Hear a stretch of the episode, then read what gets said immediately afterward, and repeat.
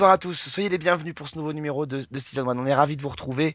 Euh, c'est l'épisode 268 et ça y est, le coup d'envoi de la rentrée euh, série euh, a été donné. Les premiers pilotes sont arrivés. Alors on avait un petit peu triché la semaine dernière en vous parlant, en commençant à vous parler d'autres séries qui avaient été lancées à la fin de l'été, mais ça y est. La rentrée des networks, ça a commencé et on commence cette semaine avec le premier pilote qui sera Blind Spot dont on va vous parler dans cette émission. Pour ça, évidemment, saison 7 oblige, je suis toujours en compagnie de Sophie. Salut. Salut Alex, salut tout le monde. Et une Prête nouvelle- pour la rentrée. prêt pour une nouvelle voix, prêt pour une nouvelle rentrée, prête pour une nouvelle voix aussi. Euh, on l'avait euh, découvert euh, euh, très engagé pour écrire sur euh, season1.fr. On l'avait pas encore eu dans cette émission, Euh, mais comme il était question de tatouage, bah, il fallait faire appel à, à- à notre tatoué de service. Salut Fanny. Salut Alex, salut Sophie et bonjour à tous. Salut. Bon, pas trop de pression, hein, tout va bien. Euh, tu fais comme l'héroïne de Blind Spot, tu oublies tout et ça ira bien. Ok, d'accord. Je vais quand même essayer de retrouver progressivement la mémoire au cours de l'émission. Non, peut mais toujours t'inquiète servir. pas. Sophie, elle oublie qu'il faut regarder des séries et elle en regarde d'autres. Alors, tu sais, euh, c'est pas très grave. En termes de mémoire, on a, Oui, c'est ça, on tout a à fait. Bon, on va s'intéresser. On en reparlera tout à l'heure, On en Alex. reparlera tout à l'heure. On va s'intéresser à Blind Spot, euh, qui sera le premier pilote. On va rentrer dans un, un, un long tunnel où on va beaucoup vous, vous chroniquer les pilotes de cette rentrée. Et surtout, on aura aussi peut-être beaucoup de choses à vous dire sur les séries qu'on a pu voir ces derniers temps, euh, puisqu'il y a une, une petite semaine à peu près, c'est terminé le 17e festival de la fiction télé de La Rochelle. Euh, L'occasion pour, pour, pour moi notamment d'avoir vu euh, pas mal de nouveautés. Mais on y reviendra tout à l'heure. Auparavant, Blind Spot, premier pilote de la rentrée, et donc premier pitch de pilote pour Sophie.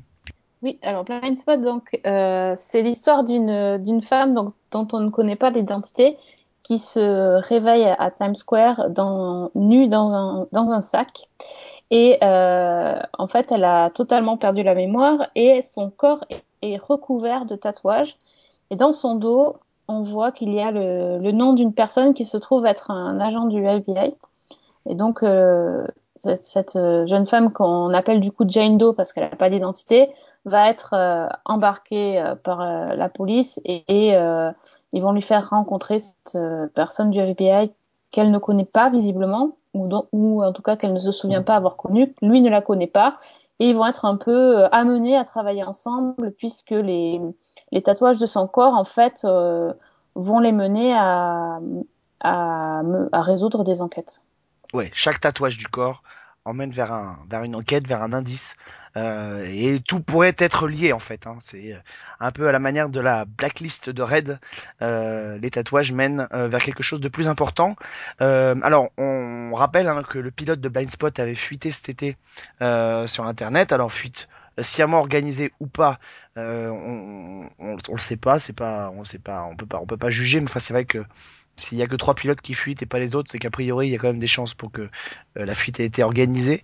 Euh, mais là, on se cale donc sur la diffusion américaine pour vous dire qu'on a aimé ou pas Blind Spot. Fanny, Bah écoute, euh, moi j'ai quand même, j'ai quand même bien aimé. J'ai trouvé que c'était extrêmement formaté. Il y a quand même des grosses ficelles, mais ça reste un divertissement que j'ai vraiment aimé. C'est-à-dire que j'ai, bon, j'ai trouvé des tas de points communs avec d'autres euh, séries, films dont on va sûrement parler, mais euh, avec moi ça a fonctionné. C'était suffisamment intriguant, suffisamment bien foutu pour que j'accroche. Alors, disons que c'est moins pire que ce que je pensais, parce que franchement, je, je m'attendais au pire, euh, ne serait-ce que par rapport au pitch ou au fait que, effectivement, comme tu dis, Fanny, c'était, euh, c'est un peu un patchwork euh, d'un peu toutes les séries et même films qu'on qu'on a vus dernièrement, un peu à l'image de ces tatouages, il y y a un peu de tout, c'est un peu ça. Et, euh, et j'avais dit dans un précédent podcast que je n'aime vraiment pas euh, l'actrice euh, qui, qui joue euh, Jane Doe, qui s'appelle Jamie Alexander, parce que je, je trouvais qu'elle était euh, totalement, dire, elle avait le, pas vraiment de charisme, et qu'elle faisait tout le temps cette, cette air euh, un peu ahuri dans toutes ses séries, euh, KLXY, euh, euh, Agent of Shield par exemple, euh, je je l'ai pas vu, oui dans Thor aussi elle était. Euh, bon bref, je j'aimais pas du tout. Euh, là pour le coup le rôle s'y prête. donc ça colle à peu près. Elle m'a moins énervée que ce que je pensais, ce qui est déjà pas mal. Donc, donc j'ai réussi à tenir jusqu'au bout. Je trouve ça, euh, comment dire, ouais, formaté à la blacklist, effectivement, c'est le premier truc qui m'est venu à l'esprit. Euh, envie d'en savoir plus quand même, mais euh, pas non plus un truc fou, quoi. Enfin, les scènes d'action, c'est un peu mou.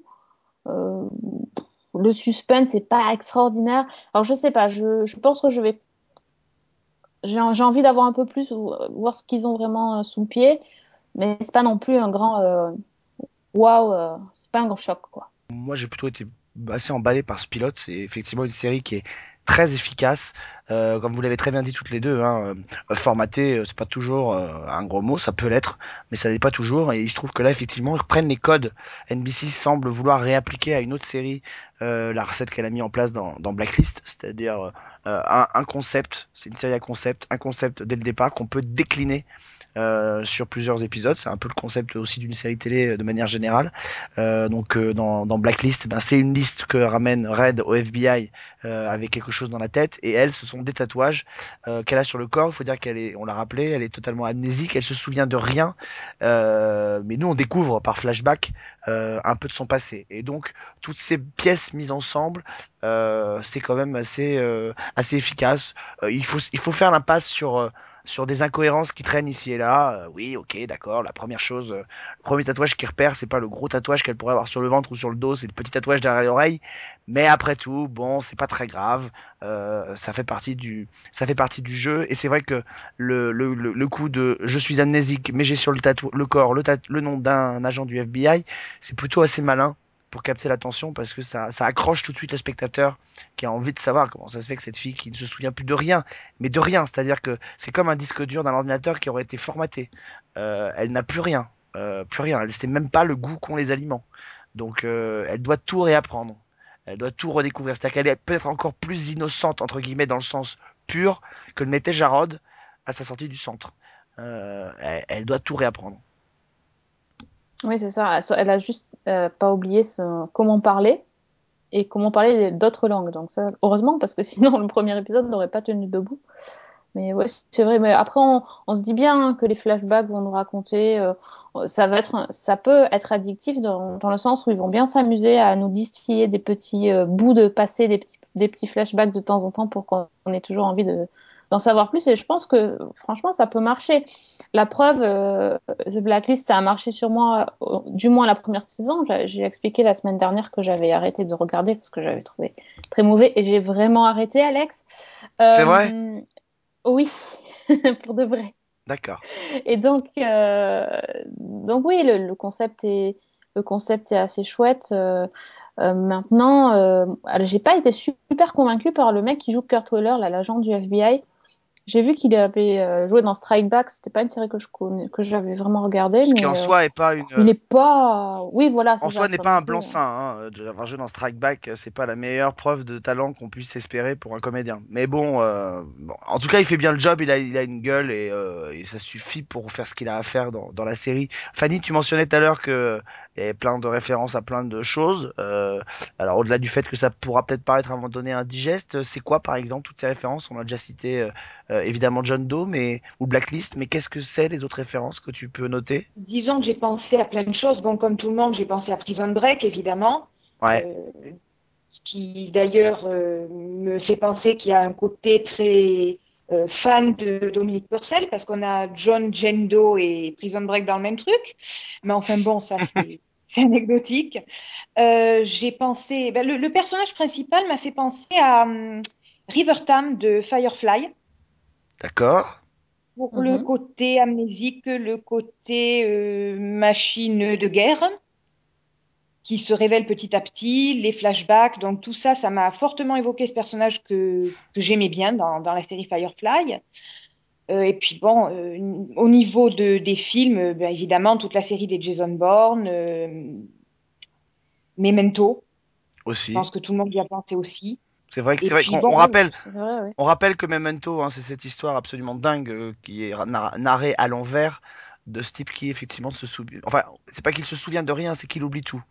Euh, c'est un peu différent. Euh, oui, dès que les choses arrivent dans la dans la dans la dans la seconde qui a suivi, il l'oublie et donc pour ne pas oublier, il se les tatoue sur le corps et donc euh, à la même à la effectivement à l'image de de l'héroïne de, de la série, euh, c'est en remontant le fil de ses tatouages qu'il a des résolutions sur ce qui ce qui lui est arrivé.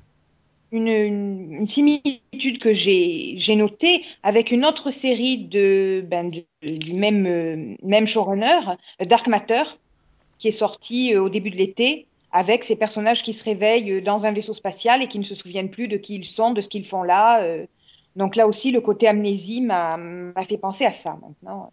C'est pas mal. euh, La, la comparaison, mais euh, Firefly et Dark Matter, je suis pas sûr que tout le monde le fasse le rapport, donc c'est pas mal que tu les aies cités. Et puis voilà, ça fait, ça permet d'alimenter un petit peu effectivement la comparaison. C'est vrai que ce côté un peu patchwork de plein de choses, euh, c'est peut-être ça qui au bout d'un moment, si c'est pas recentré, si c'est pas contenu, va paraître assez, euh, pourrait paraître assez indigeste. Euh, il faut vraiment y faire hyper attention parce que euh, pour l'instant ça s'enchaîne plutôt pas mal. Euh, il faudrait pas que ça devienne facile parce que c'est vrai que le gros problème qu'on a et qu'on a un peu aussi dans Blacklist finalement, c'est que ces histoires ont tendance à très très vite se résoudre.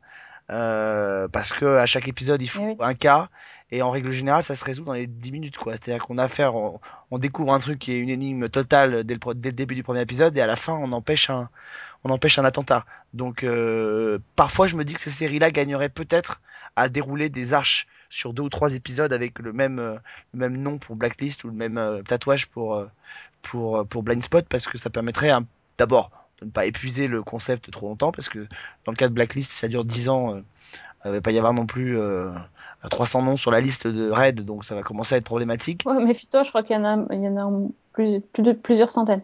Bon, bon, enfin quand même, ça paraît un peu quand même impossible et c'est vrai que on va avoir le même problème avec le tatouage, Euh, même si des un corps peut contenir énormément de tatouages, la, la répétition euh, ad vitam aeternam de, de ce truc-là, au bout d'un moment, va être assez, euh, assez fatigant.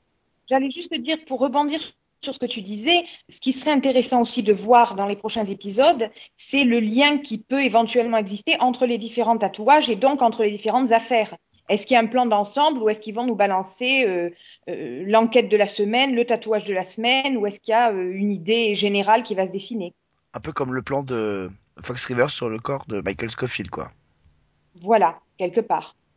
Sophie? Puisque Ils ont, plus- ils ont plutôt intérêt à faire ça sur, euh, sur du long terme parce que de toute façon, euh, dans le pilote, on apprend que ces tatouages ont tous été faits au même moment. Donc, s'ils ont Mhm. tous été faits en même temps, c'est que forcément, il y a, une, il y a, une, il y y a un lien qui va s'établir et on va comprendre petit à petit euh, d'où elle vient, ce qu'elle a fait, etc. Donc, euh, mais c'est marrant parce que J'allais dire sans spoiler, on voit aussi euh, à la fin de l'épisode que la personne qui lui a fait ses tatouages est liée directement euh, à l'affaire traitée dans la semaine. Non, je, voulais dire par rapport aux références euh, que, que vous avez données, moi ça m'a aussi fait penser à, en fait à dans, dans laquelle jouait Jamie Alexander parce que dans la série Kyle et, et mince comment elle s'appelait je sais plus. Elle, elle était dedans et les deux ne savaient pas d'où ils venaient etc ils ne savaient pas comment ils s'appelaient et tout ça donc c'est vraiment euh, j'ai un peu l'impression de l'avoir dans, dans le même rôle dix ans plus tard quoi j'attends de voir ce que ça donne C'est vrai que la différence euh, fondamentale qu'il peut y avoir par exemple entre Blind Spot et John Doe, c'est-à-dire que John Doe partait dans une direction beaucoup plus mystique, euh, religieuse, il y avait des plans sur le Vatican, il y avait des choses comme ça.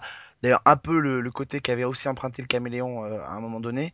Euh, la différence avec euh, le Blind Spot, c'est que Blind Spot semble plutôt s'orienter vers une machine de guerre, euh, vers euh, un, un espèce de super soldat. Enfin, on sait pas trop dans quelle direction ça peut aller, mais en tout cas, c'est un plan intéressant et ça ça m'a rappelé aussi finalement une série des années 90 euh, qui avait été diffusée sur Canal+ qui s'appelait L'homme de nulle part avec Bruce Greenwood qui jouait le rôle d'un photographe euh, qui prend une photo, un cliché dans euh, dans la jungle sud-américaine, euh, une exécution de cinq hommes euh, et qui le jour du vernissage de cette photo s'absente 5 minutes pour aller aux toilettes et quand il revient, plus personne ne le reconnaît. Le- les gens dans le restaurant ont changé de place, sa femme a, un autre mari, ils vivent dans sa maison et il se retrouve traqué par de mystérieux hommes de main d'une organisation fumant des cigares et qui veulent s'emparer des négatifs. Et euh, attention, je vais spoiler pour celles et ceux qui ne l'auraient pas vu, mais enfin, quand même, une série qui a 20 ans, si on veut pouvoir en discuter, il faut un peu le faire.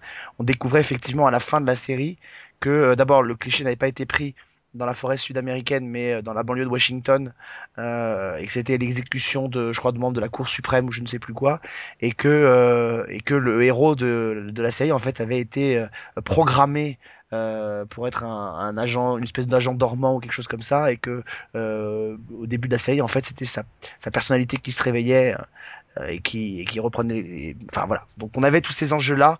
Effectivement, les influences Jason Bourne, on est plus dans ce registre-là avec avec Blind Spot. J'étais assez déçue aussi d'y retrouver Marianne Jean-Baptiste dans le même rôle qu'elle avait dans FBI Portée disparue. Je me suis dit, pff, elle a, elle a pas du tout changé de registre. C'est, euh, alors, je suis un peu déçue du casting quand même. Je- J'attends de voir ce que ça peut donner. Euh, la petite, euh, la petite Ashley Johnson là, qui, qui est au- dans le labo, vous l'avez reconnue? Ouais, ça m'a, j'ai pris un coup de vieux. C'était la fille qui était dans Quoi de neuf Docteur? Ah oui, non, là non. J'ai quasiment Ah ouais. regardé Quad of Doctor, donc euh, C'est vrai. Ah ouais, là, je me suis dit, oula, ça fait mal. hein. Mais ouais, ça m'a rappelé euh, des bons souvenirs. Bon, voilà. Sinon, c'est pas top, quoi. Niveau casting. bon. Bon, à voir. Allez, un dernier tour de table. Euh, on valide ou on valide pas ce pilote C'est un peu la question qu'on essaiera de se poser tout au long de l'année, à l'image de, de ce qu'on fait quand on passe en revue les pilotes de, de, de l'émission. Fanny, tu valides Tu valides pas? Au bénéfice euh, du doute, on va dire je valide, j'attends de voir la suite, donc oui. Sophie Ouais, moi, je vais dire, euh, ça passe euh, limite, mais ça passe pour l'instant. euh. Moi, je valide. Moi, je valide, ça m'a paru très efficace, prometteur. Euh, tous les éléments qui font un pilote euh, sont présents euh, dans ce pilote de, de Blind Spot. Donc, moi, j'ai tout ce qu'il faut. Après, euh, c'est la suite qui nous dira si ça vaut le coup ou pas de continuer. Mais en tout cas, il y a tout. Il y a tout ce qu'il faut. Une intrigue qui est posée, des personnages qui sont là et euh, la possibilité, effectivement, euh, d'avoir un fil conducteur sur, euh, sur au moins la première saison. Donc, donc voilà. Et je pense que ce sera un, ça devrait plutôt pas mal fonctionner. C'est, ça fait partie des séries qui sont extrêmement attendues pour la rentrée. On passera en revue un autre pilote la semaine prochaine et dans les semaines à venir, que ce soit dans Season 1 ou dans le, la pastille sci-fi. On va rentrer euh, dans la partie de, ce- de cette émission qui est la partie magazine, qui va être aussi, je pense, pendant quelques semaines assez étoffée, puisqu'il y a beaucoup de nouveaux programmes qui vont arriver. Euh, donc c'est le moment pour nous de vous conseiller plein de choses, pas seulement sur la rentrée euh, série, hein, ça pourrait être plein d'autres choses. Et je me tourne vers notre invité de la semaine quand même, Fanny, pour cette première. On échange autour de ce qu'on a vu. Qu'est-ce que tu as vu, toi, dernièrement?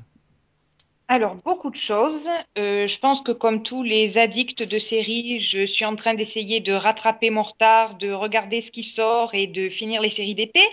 Donc, c'est un peu la panique.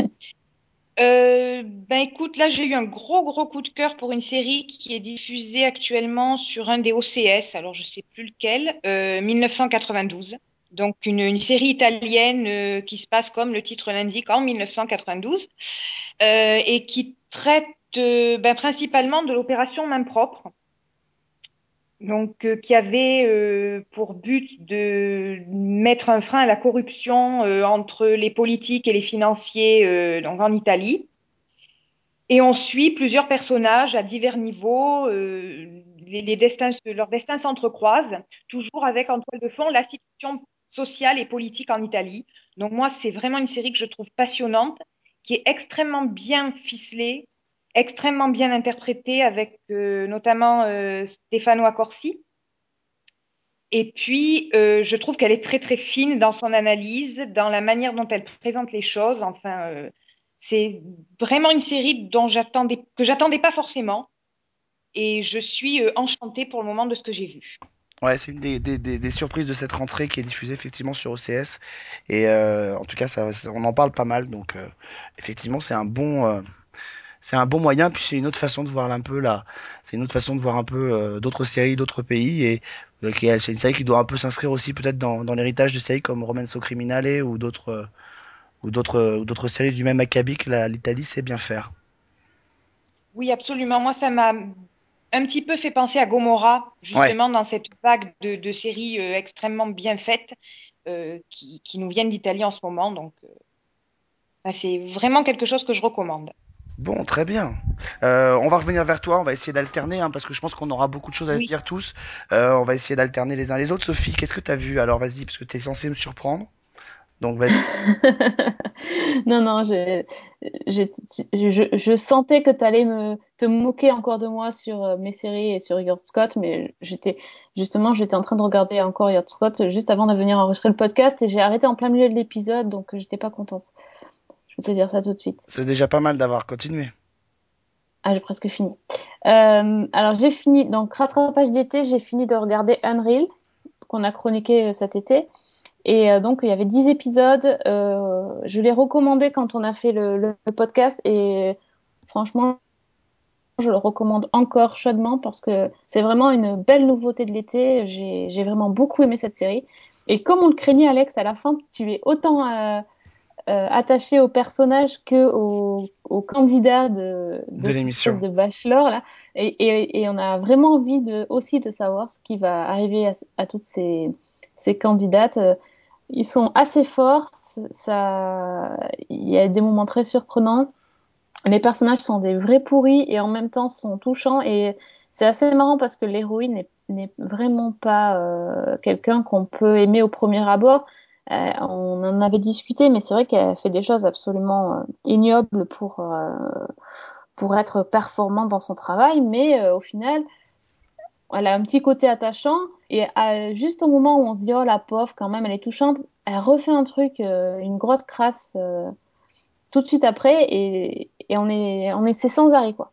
C'est sans arrêt, on, est, on navigue entre euh, oh la pauvre, euh, c'est quand même pas cool ce qui arrive, puis euh, après la, seconde après, oh la bip, et puis ça, ça recommence, ça recommence. Euh, c'est un peu le grand 8 cette série, et c'était vraiment chouette. La fin est assez sympa aussi, donc j'attends la. Je sais qu'il y aura une saison 2, donc là, je- c'est sûr que je serai au rendez-vous, c'était vraiment chouette. Tu l'as vu, Fanny, non? Oui, oui, je l'ai vu. J'y suis vraiment allée euh, à reculons parce que ça me disait pas du tout. Et finalement, j'ai pas regretté. J'ai trouvé que c'était vraiment une série sympa. Euh, justement, donc je, rejoins Sophie sur ce qu'elle disait par rapport à l'héroïne euh, que j'avais envie de, de baffer et puis après qui m'attendrissait. Donc vraiment une bonne surprise. En tout cas, Chérie Appleby ne sera pas en reste, hein, puisque elle a aussi été embauchée, je crois, dans une série de Network euh, pour cette saison. Donc, euh, elle va pouvoir surfer entre les deux, entre les deux projets. Elle devrait être sur deux. euh, je crois que c'est sur CBS, il me semble que je l'ai vu, euh, que je l'ai vu passer euh, sur un autre projet. Donc voilà. En tout cas, Unreal pour l'instant euh, euh, est donc renouvelé effectivement pour une pour une saison 2 et a priori, d'après ce que j'ai compris, la série devrait passer sur une chaîne du groupe M6. Voilà, on se posait la question pendant la pendant la, chronique de cette émission. A priori, ce sera sur une chaîne, je sais pas si ce sera pas W9 ou Sister. Donc euh, C'était eux qui diffusaient Bachelor? C'était eux qui diffusaient Bachelor, ouais. Donc c'est assez étonnant Ah oui, que c'est assez étonnant qu'ils aient plus ça, mais je pense qu'ils vont pas Ouais. trop pas trop l'exposer quoi. Euh, moi, je vais vous parler euh, de, de ce qui a été l'événement du début du mois de septembre, histoire de faire rager un peu tout le monde. Euh, c'est une certaine exposition qui a eu lieu à Paris, au Carrousel du Louvre, pendant quatre jours, qui a été blindée Bon, je vois pas du tout ce que c'est, personne n'en a parlé. Hein. Personne n'en a parlé de cette exposition Game of Thrones euh, qui a été prise d'assaut, euh, donc qui était à Paris euh, tout début du mois de du mois de septembre, hein, et très précisément pile pendant la période où il y avait aussi le festival de la fiction télé de La Rochelle. Donc juste avant de partir à La Rochelle, on est parti à Westeros. Euh, donc c'était une une exposition alors qui en termes de, de, de, de taille et de superficie n'avait pas celle de, de, l'expo Harry Potter ou de celle de Star Wars. Euh, il y avait, euh, je crois, une, quelques 70 objets, ce qui était déjà quand même pas mal, mais voilà, la surface n'était pas très très grande. C'était une, euh, une expo qui se voulait aussi interactive. C'est-à-dire que vous rentriez dans l'exposition, vous vous connectiez sur le site de la de, de l'exposition, vous créez un profil en fait, et à partir de là, dès que vous passiez dans une des dans une des entre guillemets des animations, des attractions de l'expo, vous retrouviez après les photos les petites vidéos qui étaient faites euh, sur le site et que vous pouviez après partager sur les réseaux sociaux, puisque vous aviez effectivement les costumes de la série qui avaient été mis là. Euh, il y avait des, reproductions aussi de, personnages comme les marcheurs blancs qui étaient aussi présents.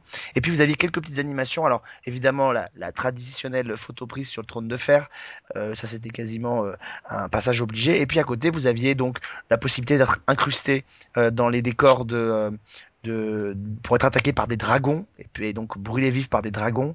Euh, vous aviez aussi la possibilité d'être transformé en marcheur blanc euh, via des via des via aussi une animation. Et puis surtout, ce qui a vraiment fait, euh, à mon avis, tout le sel de cette expo, c'est toute la- l'animation en, en 4D euh, virtuelle avec euh, euh, réalité alternée et on avait l'impression en fait, on nous montait, donc avec ce système de grosses lunettes et de casques, on était enfermé dans une espèce de cage et on était monté en haut du mur, fameux mur qui euh, euh, où la garde de nuit euh, où la garde de nuit euh, siège. Et en fait, vous étiez monté via l'ascenseur en haut du mur et puis ensuite propulsé en réalité donc alterné au, au, au bord du bord du mur, donc avec tout le vide autour. Euh, et donc vous aviez cette sensation. Alors vous aviez effectivement euh, d'abord le vide qui était là, et puis le, le tout le vent qui arrivait aussi pendant que vous étiez là. Enfin, vous, on sentait à peu près tout. Et puis effectivement, l'attraction c'était qu'il y avait trois jets de flèches euh, en feu qui, vous parvenaient dessus. Puis à la troisième euh, flèche, bien, euh, il y avait une chute du haut du mur qui vous attendait, qui vous attendait. Donc voilà, c'était une des attractions assez assez emblématiques de cette de cette exposition. Voilà, qui valait vraiment le coup. C'était agréable de voir. Euh, de voir la l'attraction, euh, de voir de voir tous ces objets issus de Game of Thrones. Euh, ça a très très très très bien fonctionné puisque euh, ça a été pris d'assaut, euh, notamment sur la journée porte ouverte, mais tout a été pris d'assaut. Euh, il y avait plus de place depuis quasiment le début, donc euh, donc voilà, c'était un des événements. Faut dire que c'est pas resté longtemps à Paris, 4-5 jours seulement. C'est Mais euh, très très court, hein. Je j'ai pas trop compris euh, pourquoi. euh, T'as eu des infos sur ça? Non, on n'a pas eu d'infos, on n'a pas eu de confirmation. C'est une c'est une expo qui fait le tour du monde, qui se balade et, euh, et voilà. Je pense que je je pense que c'était peut-être compliqué de la faire rester là plus longtemps. J'en sais rien. Je pense que si elle était Mm. restée plus longtemps, il y aurait eu du monde pour y aller. Donc euh, Bah c'est ça, ouais, ouais. On n'a pas eu d'infos, on n'a pas eu d'infos particulières sur euh, sur ce. Je pense que c'était plutôt attention. La différence fondamentale avec Harry Potter et euh, et Star Wars, c'est que l'expo était gratuite. hein. Oui, oui, euh, tout, tout à fait. Non, c'est un peu dommage parce que c'est vrai que c'est une série qui a tellement de fans. euh, de, de faire ça sur cinq jours à- euh, uniquement à Paris, il y aurait eu des, des, vraiment des gens qui seraient montés à Paris juste, euh, tu vois, juste le temps du week-end ou si ça, si c'était resté au moins sur deux week-ends, là, c'était vraiment très très court. hein. C'était très très court. Bon, peut-être qu'elle aura l'occasion de repasser, mais enfin, en tout cas, on voit que ce genre d'initiative euh, se multiplie à Paris. C'est vrai que c'est la troisième expo issue de la pop culture qui débarque à Paris après Star Wars et, euh, et Harry Potter, et on peut se féliciter de voir euh, ce genre d'événements. Et puis c'est vrai que ce que disaient les, parce qu'il y avait deux des comédiens de la série qui étaient présents aussi pendant l'expo, qui se baladaient au milieu des allées et euh, les visiteurs pouvaient prendre des photos avec eux. Enfin, c'était assez surréaliste. Et, euh, et ce qu'ils disaient, c'est que c'était impressionnant de se dire qu'avec une série comme Game of Thrones, on vient au Louvre. Euh, pour faire cette exposition quoi donc euh, comme toutes les grandes fresques et les choses comme ça, voilà, vous avez maintenant aussi Game of Thrones qui prend sa place au Louvre à Paris. C'est quand même euh, symboliquement assez fort, quoi. Donc, euh, Est-ce que tu as vu l'expo Harry Potter, par exemple? j'ai pas vu ces deux Non, expos, ni Harry Potter ni Star pour Wars. comparer, euh, non, t'as pas eu là. Mais je sais que notre ami Fred, euh, qui est aussi euh, sur Season 1 avec nous et, et sur euh, les chroniques de Cliffhanger, l'a fait, avait fait, je crois, l'expo Star Wars. Il dit c'est un peu le même esprit, c'est-à-dire vous avez les objets mythiques issus de l'univers et puis des attractions à côté euh, pour avoir des souvenirs, donc vous vous transformez en Jedi ou des choses comme ça. Et, et voilà, donc c'est un peu, Mhm. c'est un peu sur le même postulat en fait. D'accord. La grande question, as-tu prêté allégeance à une maison? Oui. On On peut prête. te à- demander laquelle? En fait, à- quand on rentre dans l'expo, on prête allégeance à une maison. C'est l'inscription, euh, l'inscription sur le site se fait. Euh, voilà. Et, et moi, j'ai toujours préféré le panache, euh, le panache au reste, donc j'ai prêté allégeance au Stark. De toute façon, tout le monde meurt, donc autant mourir avec panache. Oui, c'est ça. Bah, écoute, Oui. euh, c'était sympa de te connaître. Non, mais en même temps, tout le monde clame, c'est à un moment donné dans Game of Thrones, donc euh, autant le faire, tu vois, de manière assez héroïque, parce que c'est, tu vois, c'est le côté tragédie Ouais, les stars qui prennent cher quand même. Les voilà, les Stark prennent cher. C'est pour ça que j'ai dit, bah voilà, quitte à mourir, autant mourir avec panache. Donc je suis un Stark. Très bien. Bon, ben, c'est bon à savoir. C'est bon à savoir. Voilà. Je sais pas si ça veut dire que je vais être décapité avant la fin de la saison, mais enfin bon, on aura peut-être l'occasion d'en reparler avec toi, Fanny. Euh, bah tiens, justement, Oui. Fanny, euh, je sais pas si t'as prêté allégeance à une autre maison, mais t'as peut-être prêté allégeance à une autre série à découvrir. Ben écoute, euh, j'ai fini hier soir euh, Show Me a Hero, La mini-série dont on a beaucoup parlé. Donc je vais peut-être me faire des ennemis. Je ne serai pas aussi dithyrambique que tout ce que j'ai pu lire et entendre un peu partout. J'ai quand même trouvé que c'était là aussi extrêmement bien construit. Euh, ça prend son temps, ça c'est sûr. La mise en place est, hum, détaillée. Elle est, c'est important évidemment de, de, de prendre le temps de poser toutes les problématiques que va développer la série. Euh, après, j'ai trouvé qu'il y avait quand même euh, des grosses ficelles et que c'était pas toujours très fin au niveau de l'analyse. C'était un petit peu caricatural. Et il y avait vers la, la conclusion était un petit peu angélique. Il y a un côté, euh, tout le monde il est beau, tout le monde il est gentil. euh, Ce qui est étonnant qui, parce que ça ressemble pas tellement à David Simon en général. Il ne fait pas dans le, Exactement. il fait pas dans l'angélisme. Est-ce que c'est pas justement peut-être le format qui fait ça? C'est bien, c'est possible. Je, je ne sais pas. J'ai retrouvé évidemment des éléments de The Wire. Donc ça, sur le fond, euh, on est bien euh, sur le même, même showrunner, le même type de série. Après, euh, le, personnage principal, j'ai trouvé qu'il était extrêmement intéressant, extrêmement bien interprété. Bon, ensuite, il y a juste ce, ce problème-là, cette conclusion qui est un peu rapide, qui, qui m'a un peu laissé sur ma faim. Mais c'est une série intéressante pour ce qu'elle dit. Et finalement, parce qu'elle creuse un peu le, le- l'ornière qu'avait déjà commencé à, enfin, qu'il avait déjà longuement creusé avec The Wire. Ouais, Donc David Simon Combien prend il y a d'épisodes? 6, hein, c'est ça, je crois. C'est tout? Ah, d'accord. Ouais, donc David Simon prend toujours son temps pour installer, mais là il, ba- il, il accélère la, la conclusion. Euh, alors sur 6 épisodes, prendre son temps pour installer une intrigue, c'est pas très très grave parce qu'il y a que 6 épisodes, mais enfin, ce serait bien qu'il essaye d'apprendre un peu ce que ça veut dire qu'avoir du rythme, Pépère. Ce serait sympa quand même. Mais disons Bah, que ce dis qui m'a... donc, c'est- Mais tu l'as vu en entier? Oui, ben moi j'ai, vu les six. Je trouve effectivement que bon, le, le, temps que met l'intrigue à s'installer, le, les développements, c'est pas vraiment gênant parce que justement c'est une ambiance, c'est une époque qui est retracée, c'est euh, euh, toute l'histoire du combat de cet homme pour euh, instaurer des logements sociaux dans le, le quartier de Yonkers à New York. Donc c'est pas un problème. Ce qui m'a vraiment gêné, c'est euh, justement ce côté, euh, oui, cet angélisme à la fin. C'est politiquement correct, quoi. Oui, ce politiquement correct, exactement, et que je n'attendais pas ici. Ah, C'est peut-être la différence, c'est que je crois que c'est une histoire vraie. Donc euh, c'est le problème quand on a quand on fait une histoire vraie et qu'on fait pas une une création, je crois que c'est adapté d'un personnage qui existait. Donc on est un peu tenu aussi par euh, la façon dont ça s'est terminé dans la vraie vie. On peut pas transformer ça à la différence de The Wire où c'est une création pure. Euh, là a priori, je pense qu'il y a un, fond de vrai. Donc euh, donc voilà, si ça s'est bien terminé, il peut pas transformer ça en massacre général dans le quartier, mais C'est pas tellement dans le personnage principal ou dans les retombées politiques que j'ai trouvé ce, ce, on va dire, ce défaut-là. C'est plus dans tous les personnages secondaires et dans la question du racisme finalement. Mais bon, c'est une opinion personnelle et peut-être que d'autres auront un autre regard.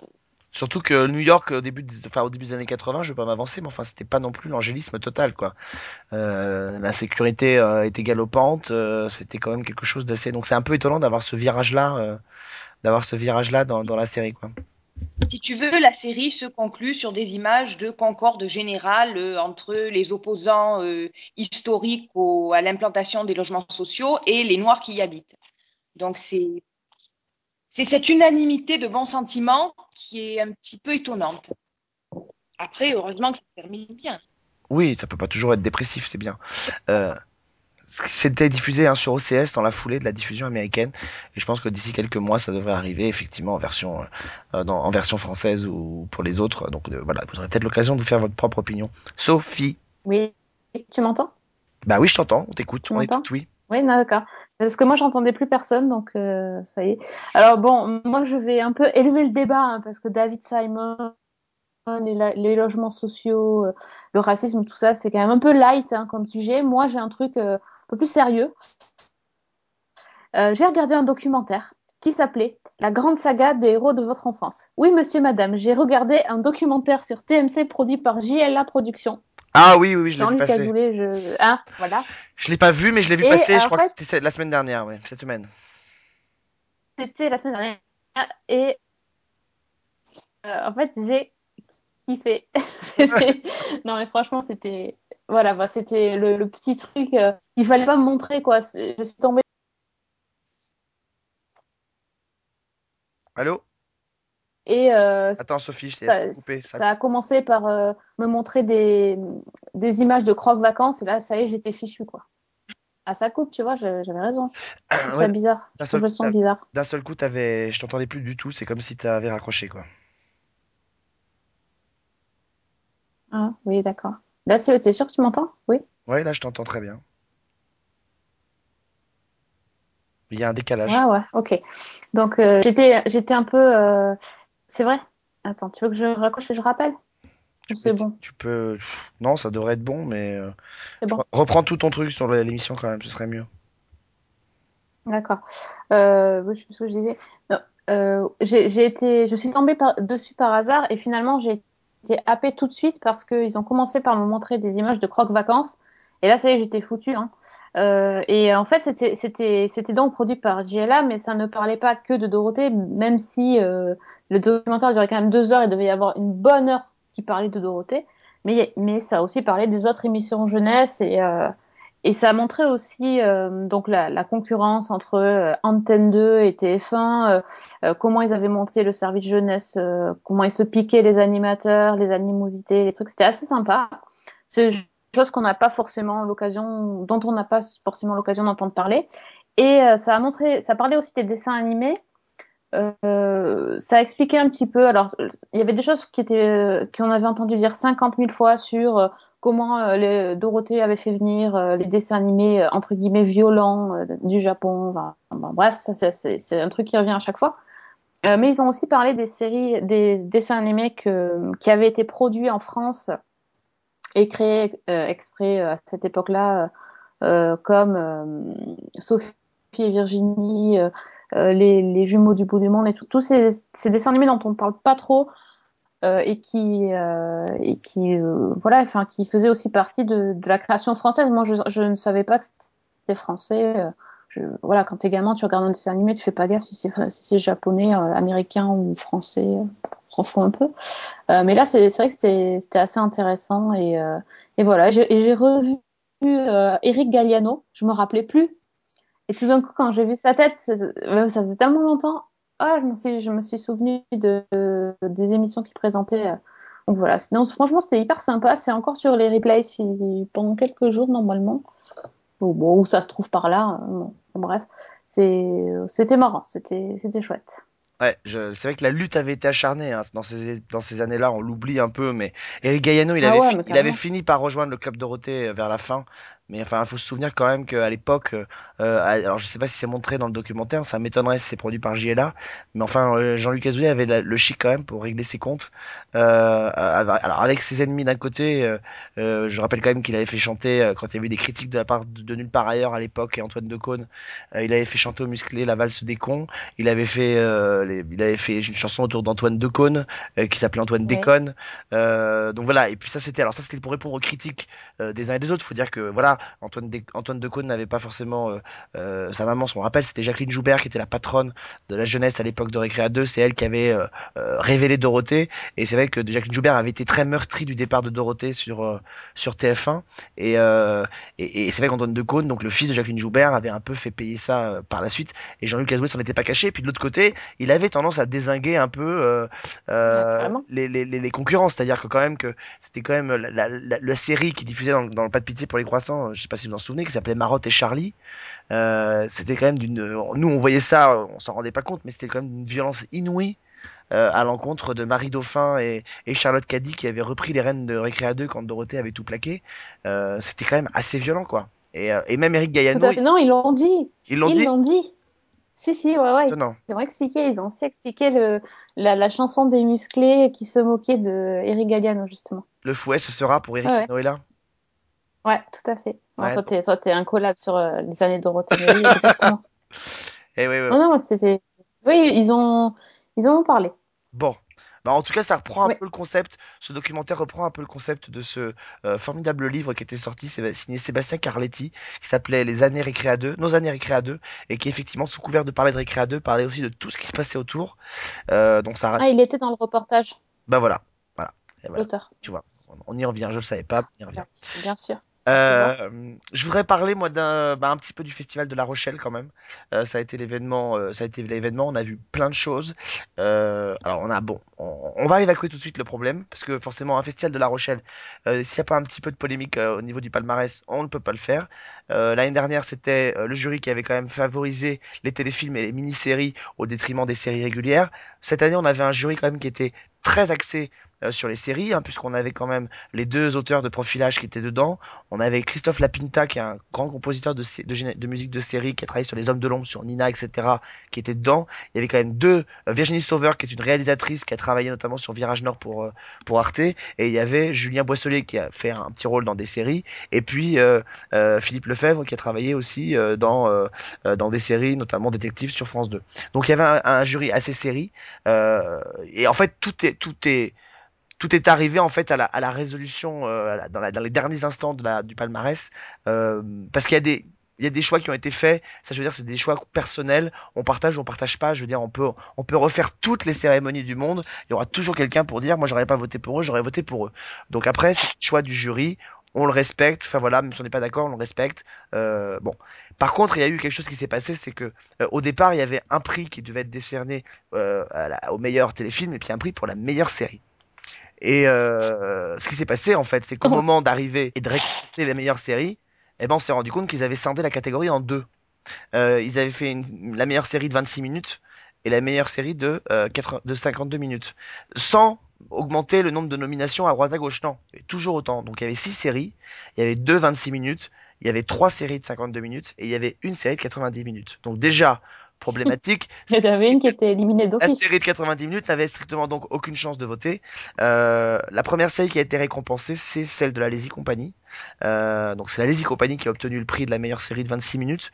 Euh, et ensuite, on a vu arriver Une chance de trop. qui est donc le gros, gros projet de TF1 dont je vous ai déjà parlé dans cette émission, à adapter des romans d'Arlene Coben avec Alexandra Almy qui a pris le, le prix d'interprétation féminine aussi pour son rôle. Alors au-delà là du fait que euh, on a vu nous le pilote à série série et qu'on a quand même été assez refroidi par ce qu'on a vu et qu'on comprend pas très bien que parmi euh, toutes les séries qui étaient à côté, il y avait quand même à côté notamment Ainsi soit-il qui était nommé. Euh, on comprend pas très bien euh, comment euh, cette série a pu tout gagner, mais surtout comment cette série a pu gagner tout court. Et étant donné que normalement s'il y a un vainqueur, il peut pas y en avoir deux. Euh, et en fait, euh, en fait, on, on se pose beaucoup de questions là-dessus. Euh, je, je sais que je pense et je sais que le choix du jury c'est celui euh, de la Lazy Company. Ils ont voulu, ils connaissaient pas cette série, ils l'ont découvert à l'occasion de la compétition. Ils ont voulu récompenser cette série et l'audace de cette série. Après, euh, ça n'a jamais été confirmé évidemment par personne parce qu'on peut pas le confirmer. Enfin, après la, la soirée de clôture, je peux vous dire qu'on s'est tous posé la question. On s'est dit, c'est pas possible. On a voulu faire plaisir à TF1. On a voulu faire plaisir à Mhm. TF1 parce que les chaînes participent au financement du Festival de La Rochelle euh, et que euh, et que voilà, on s'est dit euh, c'est pas possible. Ils n'ont pas voulu froisser quelqu'un qui euh, pouvait euh, financer le, la- le- le festival. Donc euh, ils ont, euh, je pense que le jury a, a été arc-bouqueté sur son choix de Lizzie Company et qu'on leur a fait comprendre qu'il fallait récompenser aussi notre série. Donc euh, Donc clairement, il ne le méritait pas. Enfin, euh, c'était plus Écoutez, pour. euh, On va, je sais pas si elle le mérite pas. En tout cas, a priori, ils ont vu autant d'épisodes que nous, c'est-à-dire un épisode. Euh, donc ça déjà, ils ont pas pu en voir plus. C'est-à-dire que à la limite, s'ils avaient pu voir les cinq autres épisodes et que la série s'améliore derrière, voilà. Simplement, je, je- je- là en l'occurrence, c'est tellement, ça a paru tellement gros à tout le monde que c'est parce qu'il y a eu aucun mot de la part de personne pour expliquer pourquoi d'un seul coup il y avait deux catégories. Ça a été fait comme ça. Même l'animateur Mathieu Madénian, quand il annonce euh, le prochain prix qu'on va remettre, il annonce le prix de la meilleure série, tout court. Et c'est les, euh, deux, celles qui remettent le, prix, c'est-à-dire euh, Fanny Robert et, et Sophie Barbier, les, les deux showrunners de profilage, qui disent non, on va d'abord remettre le prix du 26 minutes. Et c'est à partir de là que personne ne comprend. Personne ne comprend ce qui se passe. Et, et- et évidemment, personne. Non, ça manque de transparence, quoi, en gros. C'est ça que tu. Euh, oui, ça manque de, ça manque de transparence, euh, et je pense pas que ce soit la faute du jury. Donc, euh, donc on- voilà, on aimerait bien comprendre. euh, je sais pas si on aura le fin mot de l'histoire un jour, mais enfin voilà. Au-delà de ça, derrière, on a vu plein de choses, euh, plein de projets qui sont très attendus, euh, au service de la France, par exemple, qui est euh, très attendu sur Arte, euh, qui est fait par l'équipe qui avait fait OSS 117, euh, donc qui se passe au début des années 60.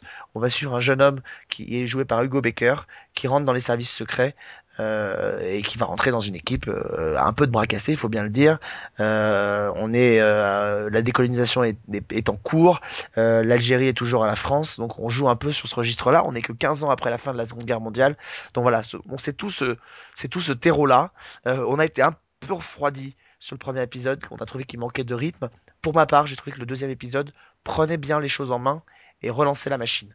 Donc on va laisser sa chance. C'est un projet qui laisse tellement de possibilités que on va attendre de voir ce que ça peut donner. On a vu aussi euh, une autre série très attendue qui s'appelle Trépalium, euh, qui est une série d'anticipation pour Arte, qui va être qui va arriver, je pense, d'ici la fin de l'année. Euh, l'i- L'idée, c'est quoi? C'est qu'on a affaire à une société dans laquelle 20% de la population travaille et 80% vit dans une zone de non-droit euh, qui s'appelle la zone, délimitée par un énorme mur qui sépare les deux zones de la ville. Euh, et puis un jour, celle qui dirige le pays a décidé d'envoyer euh, des représentants des zonards, qu'on appelle les zonards, travailler comme ça chez les gens de l'autre côté du mur. Et là va s'en suivre, va s'en suivre une, une espèce d'énorme histoire puisque euh, euh, on va parler de résistance, ça va parler de, de toutes ces choses-là. Donc trépalium, moi j'ai découvert ce que ça voulait dire, c'est un rapport avec le travail. hein. Ça veut dire travail. Donc voilà. Donc Ah bon. on est dans ce registre-là. Euh, honnêtement, le premier épisode, euh, beaucoup de gens ont été très déçus. Moi, le premier, on s'est un peu emmerdé sur le premier épisode. Ça manquait de rythme. Là encore, c'est un vrai problème. Mais il y a une promesse qui nous est faite et on a envie d'y adhérer. Euh, voilà, donc euh, on va être assez curieux de découvrir ce qui s'est passé par la suite. Et puis, et puis voilà, écoutez, je vais pas vous dire tout ce que j'ai vu, je vais regarder peut-être pour les autres semaines. Euh, J'aurai fini d'ici là la Lazy Company, saison 3, euh, qui va arriver le 26 octobre, donc je serai en mesure de, vous en parler et de, vous parler d'autres projets qu'on a pu découvrir ici et là. Voilà, il y a beaucoup de choses. euh, la semaine prochaine, je vous parlerai notamment du Secret d'Élise, qui est la nouvelle fiction de TF1, adaptée de Marshland, donc sur une histoire de maison hantée. Ouh là là. Marchand, c'est très bien. Et le Secret d'Élise l'est tout autant. J'en ai vu 4 sur Attends, on 6. verra. Et à ma grande surprise, ça fonctionne très bien. Tu as vu autre chose, Fanny? Euh, bah écoute, il y a une série que j'ai découvert récemment qui avait été montrée, je crois, à Série Mania il y a deux ans, il me semble. Alors tu vas peut-être pouvoir me confirmer. C'est une série australienne qui Ouais. s'appelle Please Like Me Oui, tout à fait, oui. et qui, bon, là aussi, j'y suis allée sans grandes attentes. Et je trouve que c'est une petite série très sympa. Donc en fait, c'est l'histoire d'un jeune homme d'une vingtaine d'années qui, donc ses parents ont divorcé, sa mère a des tendances suicidaires, son père s'est remarié avec une jeune, alors je crois qu'elle est thaïlandaise, qui est beaucoup plus jeune que lui. Et euh, pour couronner le tout, il vient de découvrir son homosexualité parce qu'il est tombé euh, amoureux du meilleur ami de son coloc. Et il a beaucoup de mal à s'accepter et à faire accepter sa- son orientation sexuelle à ses proches. Donc dit comme ça, ça paraît assez plombant. Et en fait, c'est une petite petite comédie, donc des épisodes de 30 minutes à peu près, qui est extrêmement fraîche, extrêmement rafraîchissante, que j'ai trouvé très plaisante, euh, qui a un ton assez particulier, c'est joué avec beaucoup de naturel. Et j'ai trouvé que bah, ça m'a beaucoup plu. C'est un humour qui est assez cru, mais qui vise juste. Et vraiment, donc là, j'ai vu, euh, vu que la première saison, il y en a eu deux pour l'instant, et la troisième, je crois qu'elle euh, démarre en Australie en octobre, si je ne me trompe pas. Et vraiment, c'est quelque chose que je recommande parce que c'est sympa, ça fait passer un bon moment et c'est une analyse qui est assez fine et pertinente. Donc, euh, On a beaucoup dit que c'était un peu le Girls masculin. On l'a beaucoup comparé à l'époque de Saimania à, à la série Girls. je trouve que c'est moins démonstratif et il y a un côté extrêmement touchant chez le héros. Enfin, pour moi. Hein, donc, euh, D'accord. Donc Please Like Me, effectivement, qui avait été présenté à Saimania il y a deux ans euh, et qui avait euh, été l'un des, l'un des coups de cœur euh, du festival il y a deux ans. Donc effectivement, euh, euh, voilà, bah, c'est intéressant euh, de pouvoir le redécouvrir encore aujourd'hui. Sophie, quelque chose à ajouter ou pas? Euh, non, pas rien de spécial. Je découvre des séries dont je n'ai jamais entendu parler, c'est c'est cool. Ça te donne des idées Merci encore Fanny. Comme si t'avais pas Ouais, besoin. bah, c'est- merci, ouais, c'est ça. C'était pas le moment, Fanny, Voilà. hein, pas à la rentrée, faut pas me faire ça. Bon, mais je- j'ai le même problème. Donc, euh, Bah oui, on vous redonne des idées comme ça toutes les semaines. hein. C'est comme ça Season 1, c'est comme ça depuis 7 ans, ça va pas changer euh, et ça va pas s'arranger cette année. Maintenant, il faut juste prier pour que les séries soient annulées histoire de faire un peu le ménage. Bon, euh, bah écoutez, on va se retrouver nous la semaine prochaine. Au programme, un nouveau pilote de série, évidemment. Il y en a beaucoup qui seront arrivés. On va essayer de voir un peu euh, ce dont on va vous parler. Euh, début du mois d'octobre, il y aura normalement un nouveau numéro de, de Sci-Fi. Donc là aussi, on aura peut-être l'occasion de vous parler notamment de Minority Report, euh, donc le- la nouvelle série euh, euh, de Fantastique. Mais auparavant, merci en tout cas Fanny d'avoir été avec nous pour cette première. Tu peux- merci à vous. Tu peux souffler, tout va bien. Ok. on a validé le pilote de Blind Spot. Euh, vous me validez, moi, ou Je suis annulée Sophie, on, on renouvelle on, te, pas? on te valide et on renouvelle, mais sans négociation de contrat par contre. hein.